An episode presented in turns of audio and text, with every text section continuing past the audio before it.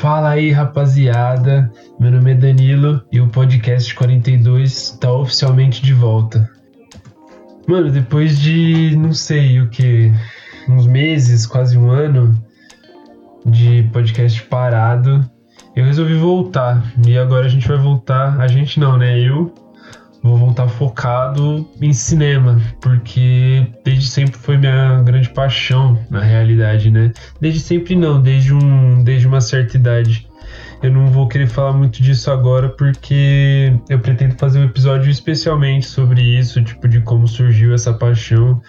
Mas é isso. É, a partir de hoje vou tentar trazer muitos convidados. O episódio de hoje vai ser só eu, mas já tenho alguns convidados aí em mente para trazer alguns temas. E vamos que vamos, episódio semanal, se tudo der certo. Vou, não vou prometer, mas vou trabalhar para que dê certo. Então é isso, mano. E pro episódio de hoje, vocês já devem ter visto aí no título, eu vou falar aqui quatro filmes que mudaram minha vida. A ordem vai ser cronológica e vai funcionar mais ou menos assim. É, eu vou falar lá o diretor, o nome do filme, o ano. Vou falar um pouquinho ali do, do enredo e vou e vou dar o motivo, né, pelo qual ele é um, dos, foi um dos filmes que mudou minha vida. Lembrando que esses quatro não são meus filmes favoritos e não foram os únicos que mudaram a minha vida. Quem sabe dá pra fazer uma parte 2, alguma coisa assim, alguma coisa com convidado, pro, pro convidado falar os deles, os dele. Mas basicamente é isso. É, espero que vocês curtam, mano. Cinema é uma coisa que eu sou apaixonado, eu tenho muito para falar. E espero que isso aqui dê certo na realidade também.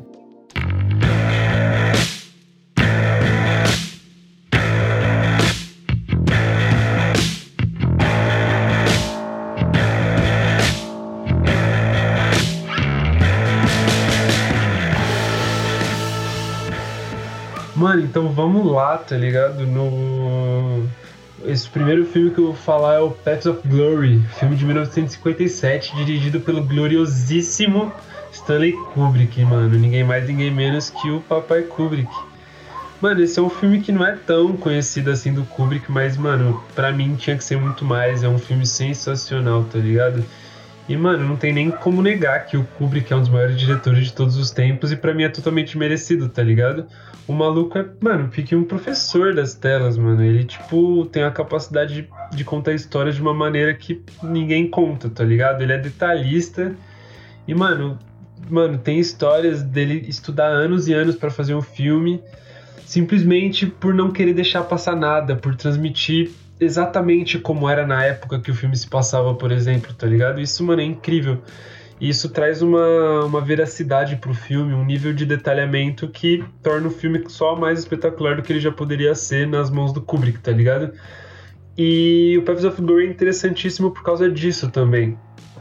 Quase todo, quase todo grande diretor tem um filme de guerra no currículo. E o Kubrick ele sempre teve isso de explorar novas áreas. Ele não repete muito os temas de seus filmes.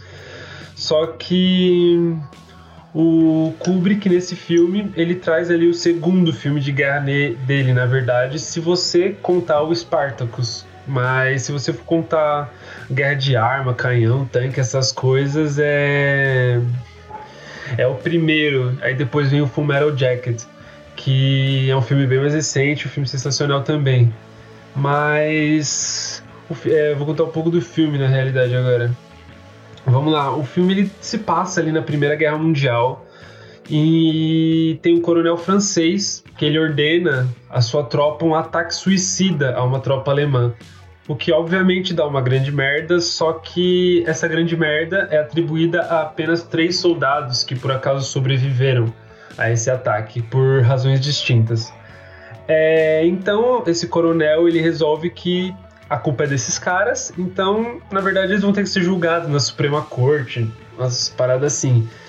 E aí que o nosso grande protagonista entra, tá ligado? O Coronel Dex. Ele é um cara que tá no exército, é um coronel, obviamente, só que a moral dele é um pouco diferente da moral dos, do, do resto das pessoas com quem ele trabalha, de seus superiores. E tá aí, e ele vai, ele é atribuído para defendê-los. E aí é a grande sacada do filme. E é um dos motivos também porque o filme mudou minha vida. Eu tenho esse mesmo pensamento com Full Metal Jacket, mas o que eu tenho para pensar e o que eu tenho para expor é que isso não é só um filme de guerra. Isso é um filme sobre pessoas, tá ligado? E um filme sobre como a dualidade do homem na guerra atua como metáfora para a dualidade do homem na vida real, sabe? Tipo, tem o filme é dividido em duas partes. A primeira é uma parte que é brutal, é uma realidade, ele traz uma visão da guerra que é muito real, é brutal mesmo, de verdade. E a segunda parte, ela analisa ali as relações interpessoais que permeiam assim, tipo, o cotidiano de guerra, sabe? e meio que mascara, e essas atitudes meio que mascaram a real intenção de quem tá no comando, sabe? Que é sempre lucrar em cima da guerra. O, o segundo ato, ele é basicamente. É, ele se divide em, em bastante diálogo. Ele se divide, não, ele, ele é feito de bastante diálogos e os diálogos são muito bem construídos, o roteiro é muito interessante você na pele do Coronel Dex você sente a vontade de proteger, mas você também sente a injustiça sendo feita, porque por mais que ele tente, por mais que ele fale, é, por mais que ele argumente de uma maneira coesa, de uma maneira correta, o quão difícil é para para superar esses grandes chefões que não, que não se importam com o que tá certo com o que tá errado. E, porra, esse filme é incrível, incrível, incrível. É, Full Metal Jacket, tipo, só vale mencionar aqui que também é um filme que, para mim, se trata sobre isso, sobre a dualidade no homem, como a guerra transforma o homem. É, no Full Metal Jacket é um pouco mais um estudo de personagem do, do personagem principal, é a transformação dele.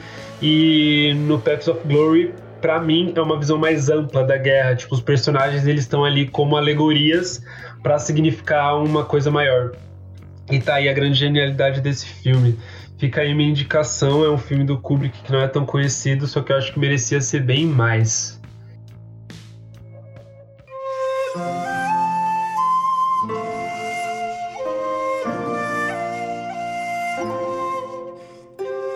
É, o nosso segundo filme é, que eu vou falar aqui é o Grave of the Fireflies, filme de 1988 que é, foi dirigido pelo Isao Takahata. É, e, mano, esse filme é assim conhecido pelas internets como o filme sombrio do estúdio Ghibli, tá ligado? Todo mundo sabe o que é estúdio Ghibli, todo mundo já viu vários filmes que são incríveis também. Tem As Viagens de Chihiro, tem Whispers of the Hearth. Mano, tem vários filmes que são muito, muito da hora e tipo, só que são filmes felizes, são filmes que são bizarros também. São filmes bem legais, só que na maioria das vezes eles são alegres Grave of the Fireflies é totalmente o oposto. Ele, mano, ele é um drama pesadíssimo, pesadíssimo. É em animação também. Mas ele é um drama que tem que estar tá preparado para assistir, sinceramente. Se você tem relação com, com criança na sua vida, principalmente esse filme vai te deixar pessimamente mal. Porque foi o que aconteceu comigo. A trama desse filme ela se desenvolve mais ou menos ali durante a Segunda Guerra Mundial. E o Japão, ele tá sofrendo diversos ataques aéreos, tá ligado? Então, tipo, a cidade do nosso, dos nossos protagonistas é atacada. Então, tipo, as primeiras cenas, assim, as primeiras cenas já são, tipo, a cidade pegando fogo, o pessoal no hospital todo queimado, enfaixado, sabe? Então, tipo, é um filme muito denso, sabe? Não, não tem como assistir com criança, esse tipo de coisa. Ainda bem que eu não assisti quando era criança, na verdade. Então, essa cidade dele tá pegando fogo e ele é obrigado a fugir com a irmã dele pequena pro interior do Japão. É, para morar com uma tia, uma tia-avó, enfim, um, um, parente distante.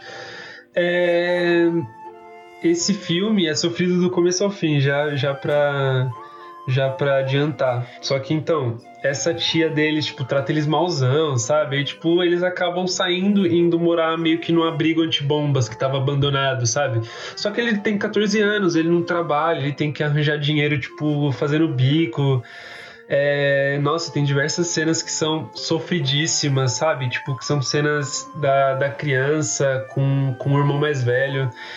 E esse filme mudou minha vida realmente, porque eu não sabia que tinha como tocar emoções tão profundas assim, tipo, numa tela, sabe? Principalmente com uma animação que você não bota fé que vai ser tão sens sensível e tão, e tão profunda assim, tá ligado? Tipo, esse, esse, é, esse filme, só de eu lembrar, tá ligado? Tipo, já dá uma vontade imensa de chorar. E, mano, isso para mim é o que é o cinema, sabe? É, é uma história que provavelmente não aconteceu, só que é uma história que é tão tocante e toca em tantos pontos que são sensíveis que é bonito de se ver. É uma tristeza, só que para mim isso é cinema. Cinema é passar emoção. E cinema é sentir coisas, tá ligado? Se você não tá sentindo nada, o que, que você tá indo assistir, sabe? Então, esse filme para mim é sensacional. Grave of the Fireflies. Total indico. Por favor, vão, vão preparados para sofrer. Não vejam com crianças, apesar de ser uma animação. E é isso.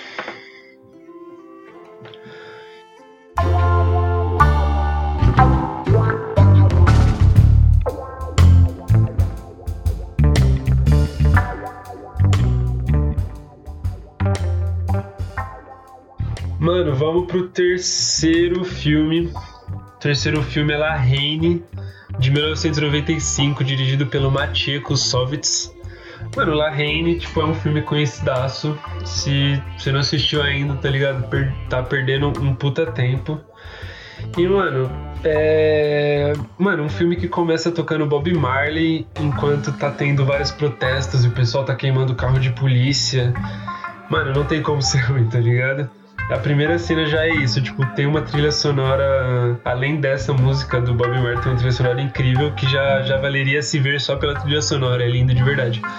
O filme básico, mano, tem um enredo muito simples, na verdade, só que é uma aula de cinema, sabe? Tipo, ele se passa no subúrbio, na, no subúrbio da França, é, numa época que isso já era uma afronta, tá ligado? E, mano, eles, é, o filme traz as vivências e acontecimentos na vida de três amigos que são marginalizados, tá ligado? É, um é descendente de judeus, um é descendente de árabes e um é descendente de africanos, tá ligado? Tipo, são três são três pessoas que não, não são de lá, só que moram lá, tá ligado? Então, tipo, são três pessoas que sofrem preconceito, então são três pessoas que também estão ligadas nesse filme por um amigo que, que sofreu violência policial e tá em coma, tá ligado? Mano, pra mim esse filme é um retrato brutal da sociedade que, tipo, é, e também trata mais ou menos do que o autoritarismo pode causar em três jovens que visam, tipo, apenas viver, tá ligado? E... Mas eles não sabem o que buscar. Eles querem, mas eles não sabem, porque basicamente eles eram marginalizados, porque eles viviam no subúrbio, tipo, eles moravam num lugar que o governo francês lá deu para eles morar, porque exatamente porque era afastado, tá ligado? Tipo, tem até várias partes do filme que. Uma parte do filme, na real, que eles vão para Paris, e, mano, é um puta trampo pra ir pra Paris, tá ligado? Porque, mano, exatamente por causa disso, porque eles não queriam eles lá perto. Então, tipo, isso já também faz parte da, da construção do filme. E, mano, esse, tipo, é um dos filmes que, que você termina em pé, tá ligado? Não só, mano, tem, tipo, uma tensão, assim, que vai até o último milissegundo do filme, mas também dá vontade de aplaudir quando você quando você acaba, porque, mano, o que você viu é sensacional, é uma aula de cinema e foi um filme que mudou minha vida pelos temas tratados, porque eu não, nunca tinha visto um filme francês que geralmente é um cinema é um cinema clássico, é um cinema que trata de assuntos não banais, mas trata de assuntos que não são questionáveis na realidade muitas vezes. E tipo esse filme ele foi afrontoso lá em Cannes porque certos policiais deram, deram as costas pro elenco do filme porque acharam que o filme era uma afronta, sabe? Tipo, o filme é um protesto, é, tipo, no geral, assim, sabe? Isso é muito foda, muito foda de se ver como o filme afetou também. É, tipo, essas pessoas ali no, em Cannes, por exemplo, sabe? E para esse filme é isso, tipo, vejam a Reine, tá ligado? A Reine é um filme sensacional. É tipo um must see assim, mano, não tem como.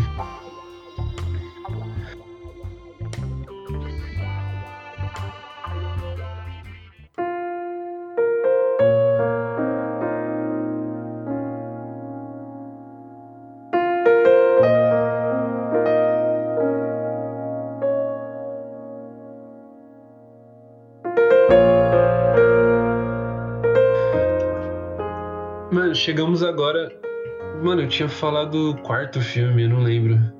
Eu acho que eu tinha falado quarto, mas era o terceiro La Reine. E agora vamos pro quarto filme, que é o filme II, YYI, de, do ano de 2000, dirigido pelo mestre gênio da lâmpada ocidental oriental Edward Young, tá ligado? Mano, II pra mim.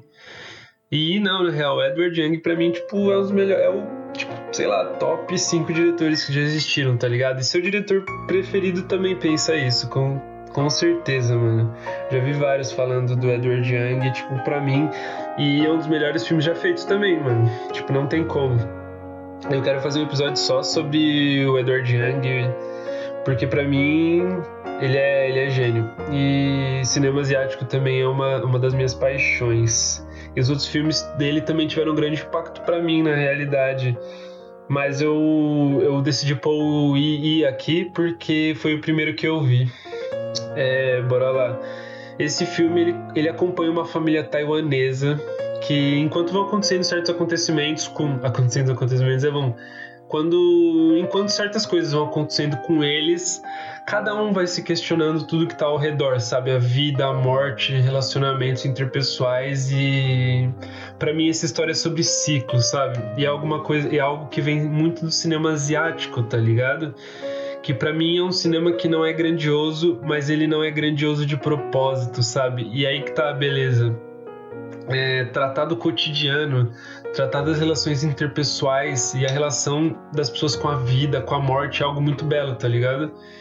E é algo muito único que o cinema asiático faz com maestria e o Edward Young ainda mais, tá ligado? Por isso que esse filme mudou minha vida. Eu não sabia que era possível conhecer tanto uma pessoa só vendo a pessoa na tela, vivenciando coisas com ela, indo trabalhar, sofrendo uma demissão, a morte de algum parente, sabe?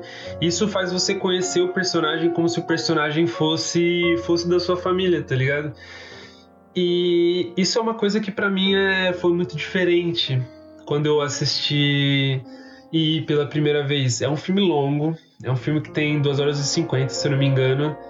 E os filmes da Edward Young sempre são longos, na realidade. Acho que o menor é o Taipei Story, que acho que tem 2 horas e, e pouquinho, se pá, mas os outros são todos maiores. E isso traz mais ainda a maestria do diretor, porque contar uma história de 3 horas é, demanda muito planejamento, muito roteiro, gente. Tipo, e, e não é um filme cansativo, sabe? E isso para mim isso para mim já basta para eu querer assistir esse filme várias e várias vezes. O Edward Young é um gênio e o que ele faz nesse filme, o que ele faz você sentir nesse filme é, é coisa de outro mundo.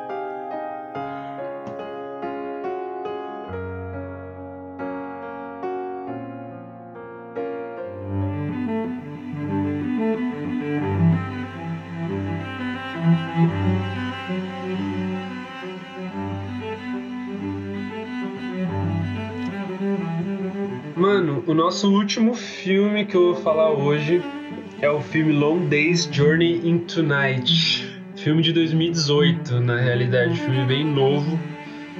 É dirigido pelo chinês Bijan, Bigan, não tenho certeza como se fala. Mano, e pra finalizar, eu trouxe esse filme aqui porque, obviamente, é o mais recente. É... Mas com certeza foi uma das melhores experiências cinematográficas que eu já tive, tá ligado? De toda a minha vida, mano. E olha que eu já vi muito filme. Mano, nessa história tem um protagonista, obviamente, que depois de muito tempo ele volta para sua cidade natal e ele começa a procurar a mulher que ele sempre amou, tá ligado? E nessas ele embarca numa viagem que não vai ser só física, tá ligado? Ela vai partir pro simbolismo e é aí que o filme se diferencia. Não, sério, nenhuma palavra eu acho que é capaz de traduzir o que é esse filme, mano. É uma, é uma jornada nas entranhas do seu interior e, tipo. É um filme longo, denso, só que ele é muito bem filmado, ele é muito bem montado, ele é muito bem editado e ainda de bônus no final tem um plano sequência de mais de uma hora, tipo, para quem gosta de plano sequência. Eu, eu curto bastante e eu, eu fiquei totalmente maravilhado.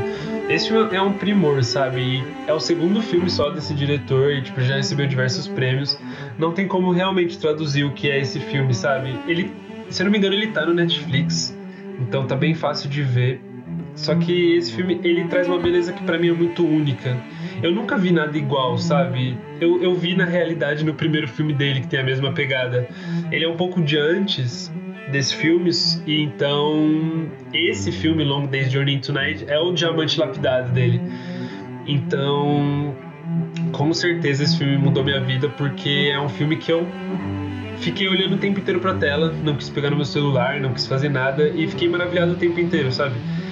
Sabe aquele filme que dá um, uma, quase uma tremedeira? É um filme que não é, ele não, ele não parece tenso, mas ele gera uma tensão e gera uma ansiedade que é muito difícil de acontecer. Então, esse filme é muito, muito foda. Preciso preciso rever na realidade esse filme porque eu quero muito fazer um, um episódio só sobre ele, só sobre o Bijan, na verdade. Porque eu espero muito que ele faça outros filmes, porque só nesses dois que ele já fez eu já, já sou fãzaço dele, tá ligado?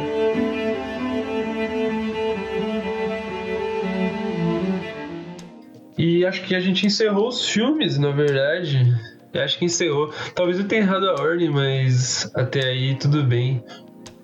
Bom, mano, pra esse episódio é isso, então, né? Na realidade, quis deixar algumas indicações que na realidade não tem como se arrepender. É, eu vou deixar os nomes que eu falei aqui na descrição. Vou tentar, na verdade, ainda tô meio que me reacostumando a, a postar. E os próximos episódios eles vão ter convidados, vão ter novos temas. Eu vou tentar trazer meio que, às vezes, esse negócio de lista, porque porque dá um engajamento maior e dá uma ansiedade maior, eu acho bem legal também. Só que eu também curto muito certos diretores, certos filmes, então também pretendo fazer fazer episódios específicos sobre certos diretores também. E mano, é isso, minhas redes sociais vão estar aí na descrição também. Espero que vocês tenham gostado. Qualquer coisa aí também, só me mandar mensagem aí de algum jeito. Se eu estiver errando, se eu estiver falando, falando alguma merda, porque é bem provável também. Eu sou. Eu, eu não tô acostumado, na realidade, a ficar gravando e vou, quero muito me acostumar, porque eu quero fazer isso, isso toda semana. É, qualquer coisa eu tô na disposição. E é isso, gente. Esse é o, a nova era do podcast 42.